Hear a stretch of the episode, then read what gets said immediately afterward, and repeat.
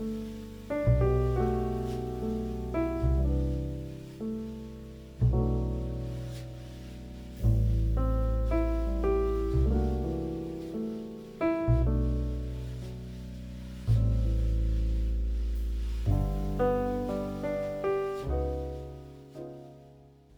ばんは、猫です。私が金田です。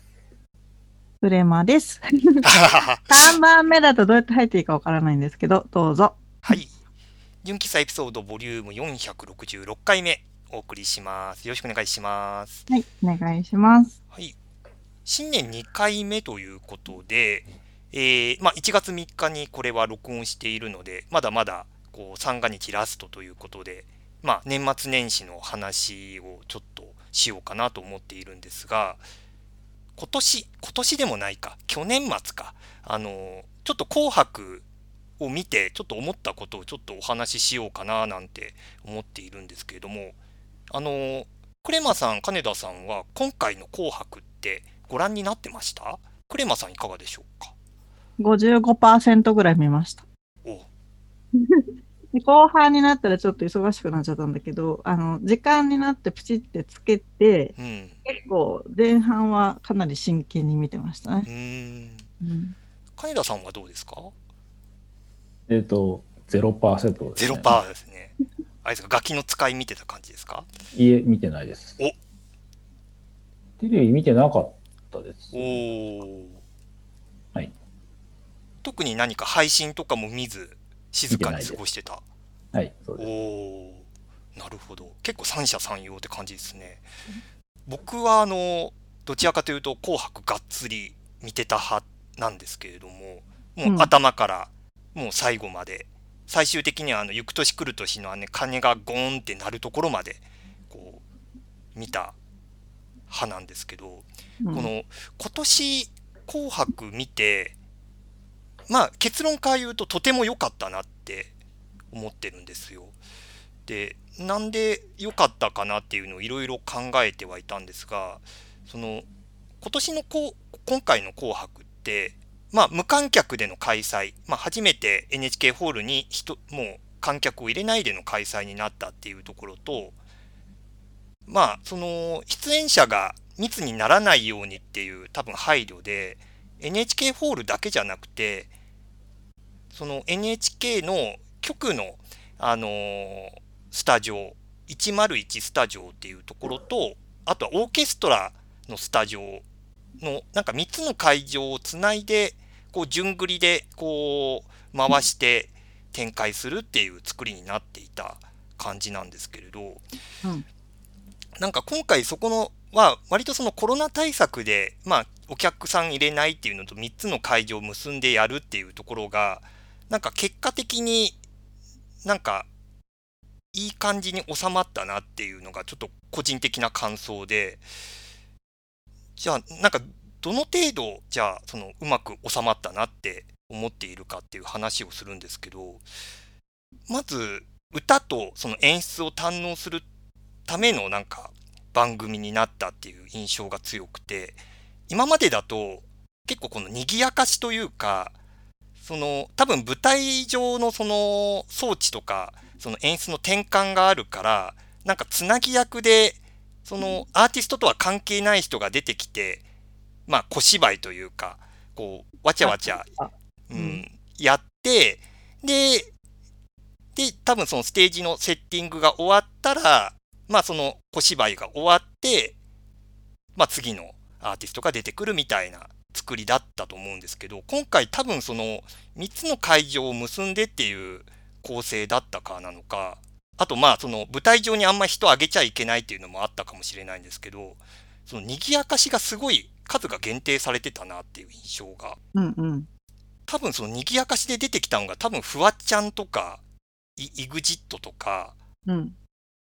で去年だとそのなんか筋肉体操とかチコちゃんとかいたんですけどなんか今年のコちゃんはいた。チコちゃんいましたね。なんか審査員席にいましたけど、なんかそこまで絡んでこなかったなと思って、うん。去年はなんかあのチコちゃんがクイズ出してなんか審査員とかが怒られるみたいなくだりがあったんですけど今年なんかそこまでチコちゃんがこう絡んでこなかったみたいなのもあったりして、あんまりなんかその賑やかしの人が少なくなって、で、今までだと割とそこでこう、例えば筋肉体操の人たちが出てくるとか、割となんかこう、ちょっと余計な演出が、まあ、あえて入れてるんだと思うんですけど、余計な演出が多かったのが、多分なんかその辺を、まあ、結果的にそぎ落としたことで、まあ、なんか純粋にそのアーティストと演出勝負みたいなうん。感じになっていたところがあって、なんか前半、割とその、なんかそのアイド、まあ言ってしまえばジャニーズとか、その坂道の人たちとか、割と出てきた時は、どちらかというとその無観客で、もうそのガランとした NHK ホールでっていう印象の方が強かったんですけど、ちょっとクレマさんがちょっとあんまり見てなかったかもしれない。後半あたりから、まあ、それこそなんかその、なんか Superfly とか、鈴木雅之とか、歌唱力もあって演出もすごくずば抜けているようなアーティストが立て続けに出てくるあたりから、もう演出とこう歌唱をシンプルに見せるっていうところが、なんかすごいプラスに働いていたというか、あんまりなんかそのなんか雑念なしにステージを楽しめるうん。作りになってたなっていうのが、ちょっと僕の今回の紅白の印象だったなと思うんですけど、なんかクレマさん前前半割とちゃんと見てたと思うんですけど、うんどうどうでした？なんか今までと比べて。まあ、確かに言われてみるとおっしゃる通りで、うん。その、あの小芝居の時間がすごいだれちゃうっていうか、うん。で、今年のその、なんだろう、大河とか朝ドラとかの人と絡めたりとかしてたなっていうのをなんか思い出して、うん。そういうのがなかったのはすごく、音楽とパフォーマンスに集中できるのは確かにその通りだなって思いましたね。アーティストごとに結構セットの立て込みがすごい、なんて言うんだろう、凝ってる人たちとかもいて、なんかたまたま自分が見た時間内では、あの、夜遊びの立て込みが、すごいこれこの人たちのためだけに、あの、ネオン管とかいっぱい使って、立ててんだ、すげえ、みたいな思ったりとか、あとなんだっけ、えっと、水森かおりさんうん。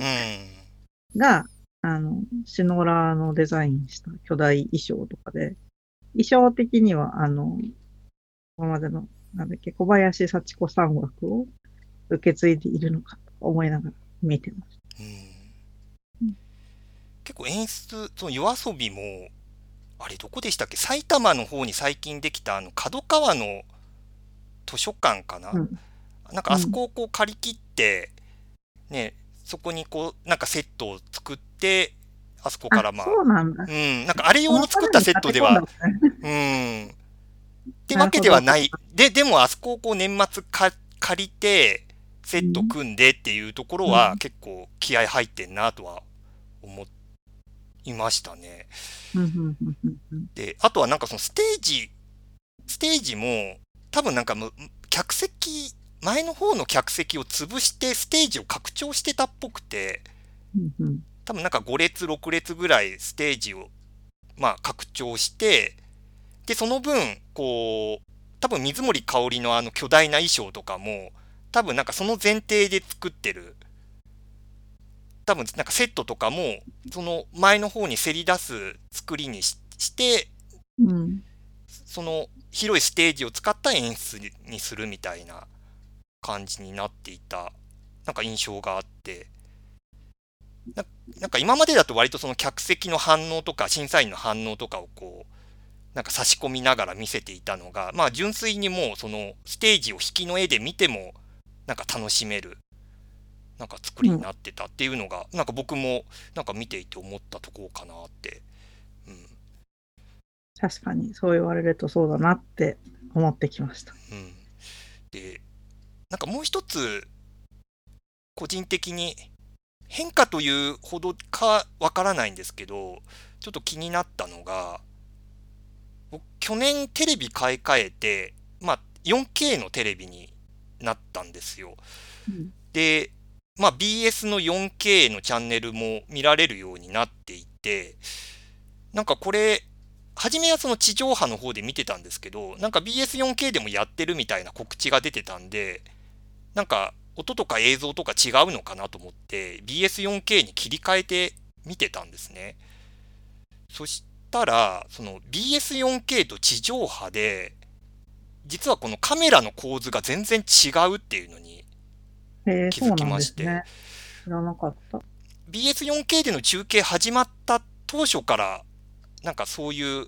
なんか差別化を図ってたらしいんですけど、あの、地上波だと割とこう、よりの絵というか、要は、そのアーティストに割とこう、アップで、こう、映す絵が多くて、BS4K だと基本的に引きの絵が中心なんですよ。だからその、おなんというか2階席でカメラを置いて映してるような感じというか、多分コンセプト的には NHK ホールに自分が行って紅白を見てる感覚をなんか再現するっていうのが多分コンセプトとしてありそうで、うん基本的にもうその引きの絵になってるんで逆にそのアーティストによってこう撮影しているカメラマンとか音声の人たちが思いっきり見切れてる状態うん。あとなんかクレーンカメラとかもめちゃくちゃ見えますし地上波だと見えない部分多分 AD の人がうろうろしてりしてるとかそういうところがガンガン映り込んで要は BS4K はやっていて多分まあその解像度が高いっていうところで多分引きの絵にしているっていうところもあるかもしれないんですけどうんなんかそのそれって視聴者の人が勝手にちょっと今日今氷川きよしの顔だけ見たいとかはできるんでしたっけそれはできないんですよ。自分で切り替えはできないけど、あの、アーティストによっては、あの、ワイプで、要は地上波で、おそらく地上波で流れている、その、もう一つのカメラというか、えー、アーティストによって撮影しているカメラの映像がワイプ、小窓で映っていて、メインのところに引きの絵が映ってるみたいな作りうん。になってるアーティストもいて、うん。あのーなんか、毎年やってる、あの、けん玉世界記録に挑戦みたいなことをやってる、三山ひろしさんっていう演歌歌手がいるんですけど、その、見ました、そこは。ね、あのー毎年なんでやってんだろうっていう感じの、あの、ね、ギネス記録を挑戦、生で挑戦みたいなのをやってる人がいるんですけど、あの、地上波とちょっと切り替えながら見てたら、やっぱり地上波だと、その、けん玉にチャレンジしている人たちがメインで、こう、歌っている三山ひろしはサブというか、ワイプで映ってるっていう作りだったのが、うん。PS4K だと、ワイプにけん玉の人で、あの、メインの、その、映像としては、三山ひろしがいるステージ、2階席にステージが組んであって、その3人並んでいるステージがメインになってる。で、うん背後に、そのけん玉のチャレンジをやっている様子が見切れている状態。で、構図が全然違うんです、ね。構図が全然違うんですよ。だなんかその地上波だと、なんかそのうっちゃんとか、その司会の人たちに、結局そのけん玉に、が気になりすぎて歌に全然集中できなかったっていうツッコミを入れるっていう作りになってたんですけど、なんか 4K で見てると、そもそもその、けん玉がサブ扱いに、なんか主従が逆転しているので、なんかそこまでなんかそのけん玉が気にせずに見られる作りになってた。うんだなんか宮山さんファンの人はそっちを見た方がいいってことですね。そうそうなんですよ。単純に純粋にもう音楽楽しみたい人はみたいな。うん。なんか同じことがあの、さっきの、えーっと、水森かおりさんうんうん。あれも、その、シノラーが衣装を作って、で、で、応援ゲストになんかフワちゃんが来るみたいな、うんまあ、言ってしまえば、その、例年の余計な要素みたいなのをちょっとまぶしてはあったんですけど、だこれも、その、やっぱり BS で見ると、その、フワちゃんがなんか自撮り棒で、その、水森かおりのステージに乱入して、なんか撮影しだすみたいなくだりがあったんですけど、その 4K で見てるときは、結局引きの絵で見てるんで、その地上波だとそのフワちゃんが撮ってる自撮り棒の映像みたいなのに切り替わってたはず。なのが、うんうんあの、その映像の切り替えがなくて、基本なんか端の方にフワちゃんがわちゃわちゃしてるぐらいの印象で済んだみたいな。うーん。面白い。そうなんですね。そう、だからちょっと興味本位でその 4K で見てたんですけど、結局なんか 4K の方がなんか落ち着いて見られるなっていう。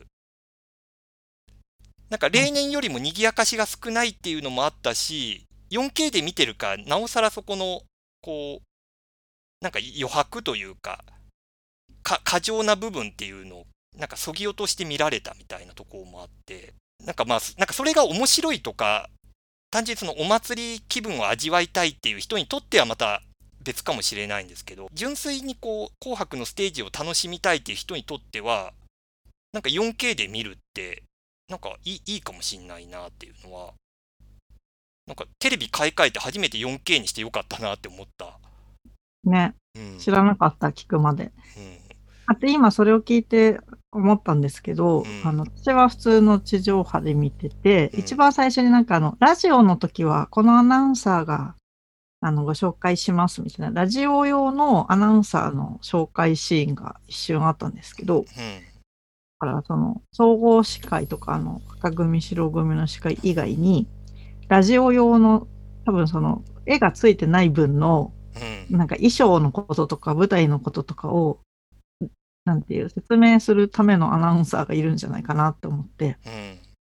まあそっちはそっちだけで聞くのも、もしかしたら面白かったのかもしれないなって今聞いてて思いました。うん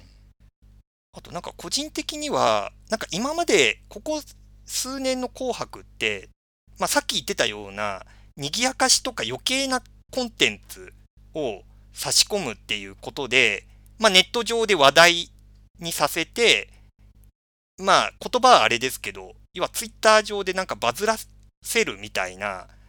なんか意図の演出みたいなのが割と多かった気がしていたんですけど、なんか今回なんかそういうこう余計な演出がなくなった分、なんというかその、SNS をなんか見ながらとか、なんか要はその実況だとかタイムラインを見ながらっていう、なんか視聴じゃなくなった感じがあって、アーティストのその歌唱力だとか、その舞台上のその派手な演出だとかっていうところに、もう意識を持っていかせて勝負するっていう感じになっていて、うん。なんかそこもなんかその純粋に「紅白」をなんか楽しめたっって思うなんか要因だったのかな。なんか今までだと結局そのスマートフォン上の要はなんかそのタイムラインだとかを見ながらなのであんまりそのテレビで行われていることにそこまで集中してなかったなって思ったんですけど、なんかその、まあ、演出が今回変わったっていうところと、まあ、4K で見てたっていうところも相まって、なんか今年、例年ほどそのツイッター覗いて、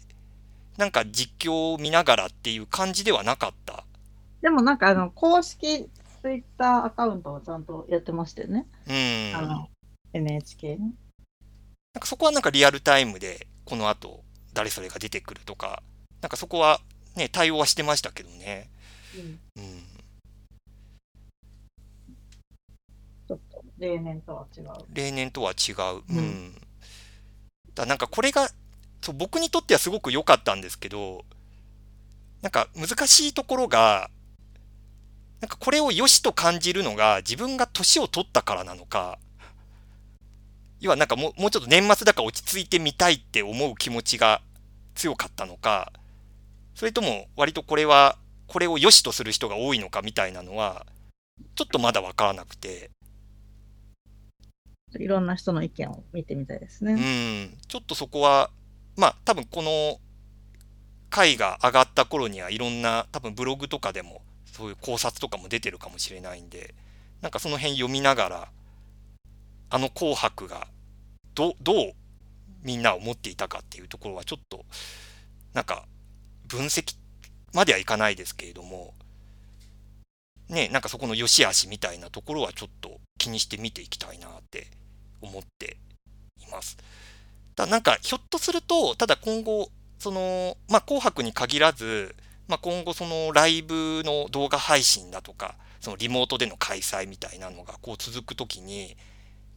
割となんかその余計な要素をそぎ落としてな、ながらみさせないみたいなことが、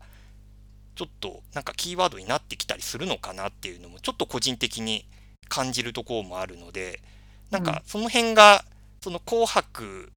を境に変わっていくのか、また全然違う方向に行くのかっていうのもちょっと気になっています。なんか最後の最後に差し込んで恐縮なんですけど、うんなんかそれと多分関係ありそうなのが、うん、ネットフリックスとかみたいな、そのコンテンツをストリーミングするサービスと NHK のその競合みたいのがありそうかなって思っていて、はい。あの、クオリティの高いものを作れば NHK のそのお金、も払って見るのではっていうのをよく見るんですけど、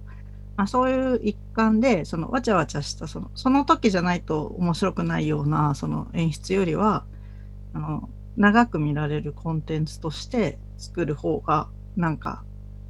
ビジネスとしてはお得なんじゃないっていうのを聞いてて思ったっていう感じですね。まあ、言ってしまえば受信料も、ね、月々の利用料金みたいな感じでもあるので、うんなんかそれに見合ったコンテンツっていう意味だと、やっぱその長時間で作り込んだコンテンツを、こうね、量産してほしいっていう